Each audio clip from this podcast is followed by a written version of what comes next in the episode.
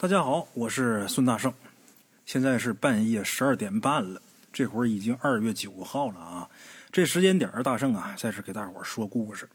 今天呢，给大伙儿说一个小故事。这件事呢，是发生在八十年代。哎，在八十年代呀，咱们鬼友他们村儿有一个叫耿林的人，这人姓耿，为人特别仗义，也喜欢帮助别人，也不计较得失。这人很豪爽。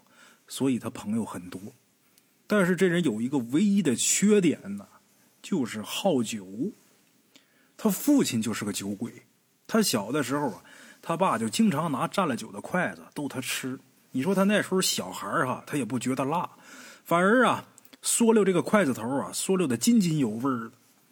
长大以后呢，更是嗜酒如命，三天两头的出去跟朋友喝酒。如果要是没有朋友约呀。他自己都能把他自己给喝多了，就因为这个呀，他经常耽误干活。家里人呢也总劝，劝了很多回，但是这毛病啊，他改不掉。咱说这么一个人，咱要说他把酒给戒了，这是不是挺不可思议的？说出去谁都不相信。为什么呀？因为据那些个科学家说呀，这个酒瘾呐是这个世界上最难戒的，酒瘾比毒瘾。还厉害。这个吸毒的人，他在戒毒的时候会很痛苦，为什么呢？戒毒的时候他会产生戒断症。这喝酒的人啊，有酒瘾的人，他戒酒的时候也会有戒断症，而且戒酒的这个戒断症比戒毒的那来的还要强烈。所以说这酒很难戒。但是就这么难戒的酒，这么嗜酒如命的人，他居然把酒给戒了。这事儿让他朋友啊，包括其他一些不太熟的但是认识他的人都很惊讶。有那么一回啊，有几个朋友喊他去喝酒，刚开始耿林是死活都不同意，直到他朋友说呀：“咱去就是吃顿饭，聚一聚，喝不喝酒呢？你随意。”哎，朋友这么说，耿林呢才勉强答应去参加这个聚会。在饭桌上，别人就很好奇，也就问他。说你过去那都管酒叫爹的手，今儿怎么滴酒不沾了呀？你说戒还真就戒了呀？耿林说呀：“我要再喝酒啊，我就得去陪村东头那老曲头去了。”酒桌上人听他这么说，都吃了一惊。为什么？因为耿林口中的这个老曲头啊，他们也知道，也认识。那老头已经死了三年多了。哎。大伙就问他怎么回事啊？耿林，他就给酒桌上的人呐说了一件事一件他亲眼所见的灵异事件。打这事儿之后，耿林再也不敢喝酒了。哎，怎么回事啊？话说在一年前，耿林去朋友家喝酒，两个人推杯换盏，一直喝到后半夜呀。这酒啊。才算喝完，这酒局才结束。耿林喝的醉醺醺的，一个人往家走。走到村东头的时候，路过老曲头他们家的时候啊，耿林就看见有一个人呐，在老曲头他们家门口烧纸。哎，月光底下，他看这人啊，背对着他，头上戴了一顶破毡帽，身上穿着一件旧棉袄，佝偻着身子。正把那一张一张的冥纸往那火盆里扔呢，那火着的也不正常，那火苗是绿的，绿莹莹的，就跟鬼火似的。耿林当时这酒就被吓醒了一半啊，这大半夜的烧的哪门子纸啊？再说了，哪有人在人家门口烧纸的呀？耿林当时就觉得很奇怪，就那么静悄悄的看了一会儿。越看越害怕，为什么呀？因为那烧纸的老头啊，像一个人。想到这儿，耿林呐，又摇了摇头，这不可能啊！那老曲头已经死了两年多了呀。就这会儿，这老头啊，一边烧纸，一边念叨着什么。此时是夜深人静啊，那老头说的话，耿林勉强能听得清楚。等耿林听清楚这老头念叨的这话以后，脑袋嗡的一下就炸了。那么这老头说什么了呢？老头说呀：“老婆子，我知道你想我，但是你要来找我呀，这可不成啊！我住那地儿太冷，最近呢又见天的下雨，小辈儿们不懂，给修的房子也不结实，这才没几年啊，就已经漏雨了。我怕你来了遭罪呀，你再等等，等来年春暖花开，天暖和了，我就来接你走啊！我知道你一个人过得苦，我走的突然，也没给你留下什么过活的财物。逢年过节，你连点肉你都舍不得买。我知道你过得难，这不嘛，我给你送钱来了。我在这阳世间的时候，也算是一好人，干了点善事积了点阴德，才换得来这三百块钱烧给你。你想买啥就买啥，该吃吃，该喝喝。不够啊，老头子，我再给你想办法，我再给你烧，你别舍不得。老头这一番话听得耿林浑身发凉，说话这声音，这就是老曲头啊。耿林以前跟老曲头做过邻居，后来耿林他们家才搬走的。这老曲头啊，老两口子无儿无女，年纪呀又都大了，有点活呢不能干，耿林就经常去帮他们忙。所以说他对这个老曲头啊也算是比较熟悉。这老头的声音。就此时烧纸这老头的声音跟老曲头是一模一样。这是老曲头走了之后放心不下老伴儿，给老伴儿送钱来了。耿林虽然说过去跟老李头比较熟识，可是还是把他吓够呛啊！这人都死了，这是鬼呀！就想着赶紧离开这地方，假装什么都没看见。耿林继续往前走，可是走着走着。用眼睛的余光往老曲头他们家一瞅，就看那老曲头啊消失不见了。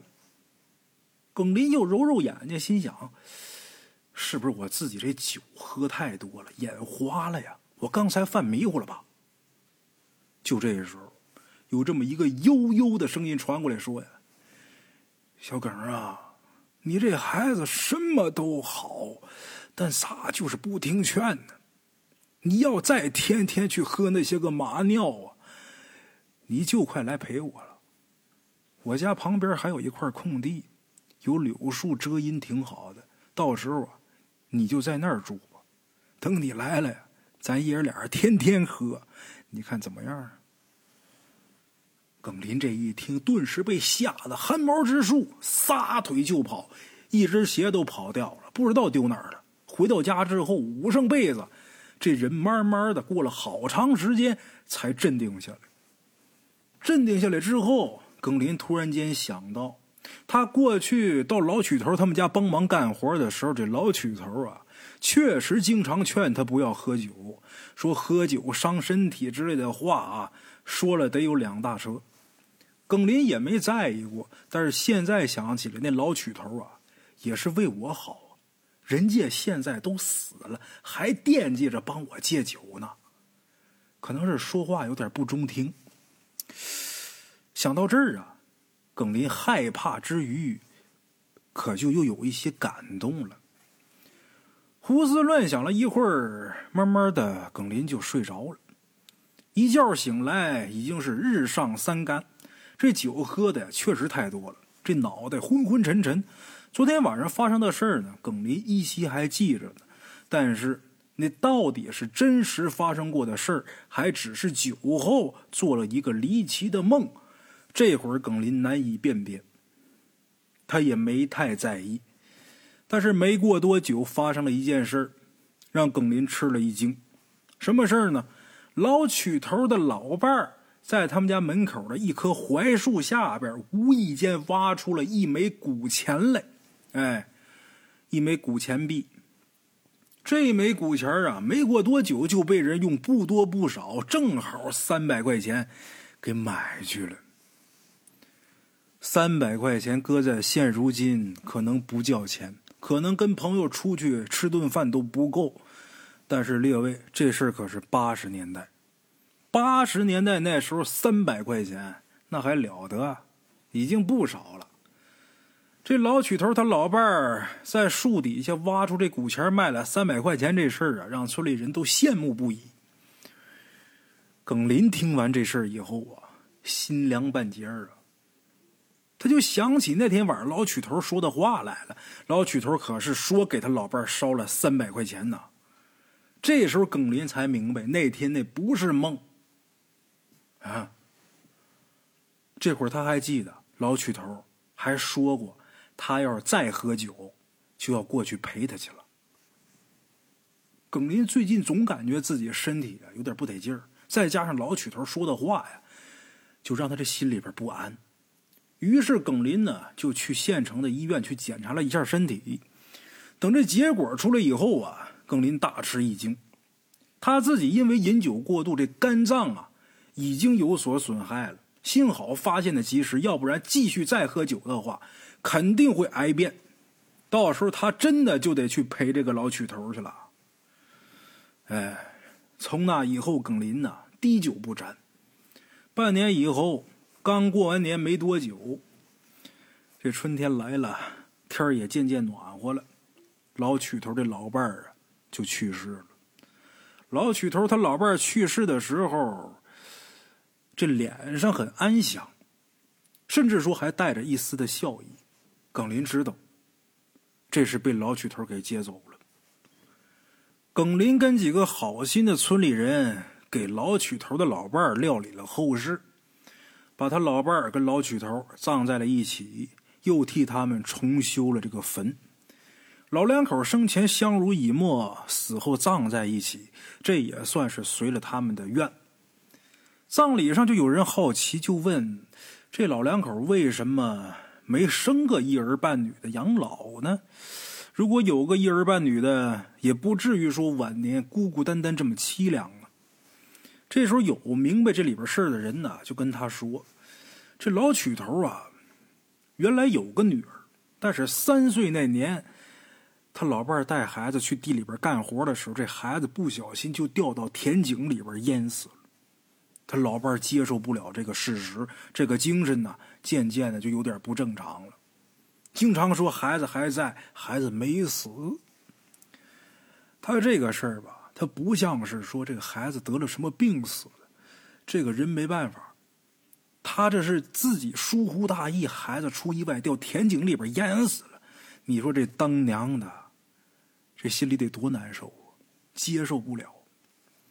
老曲头为了避免刺激老伴儿，从那以后就不再提跟孩子有关的事两个人呢，就没有再生孩子。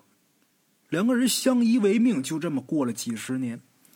期间，在老曲头的细心照料下，他老伴儿也渐渐的恢复了正常。哎，老曲头跟他老伴儿关系好啊，两个人自打结婚以后啊，几乎就没红过脸据说这老曲头的老伴儿，人家娘家还是个大户人家。本来呢，人家不同意自己闺女嫁给老曲这穷小子，那是他老伴儿以死相逼，两个人呢才结成连理。从那以后啊，人家娘家就不认这闺女了，所以呢，他老伴儿打那以后就没回过娘家。这老曲头呢，他倒是也记得这份恩情，所以结婚以后啊，对他老伴儿特别好。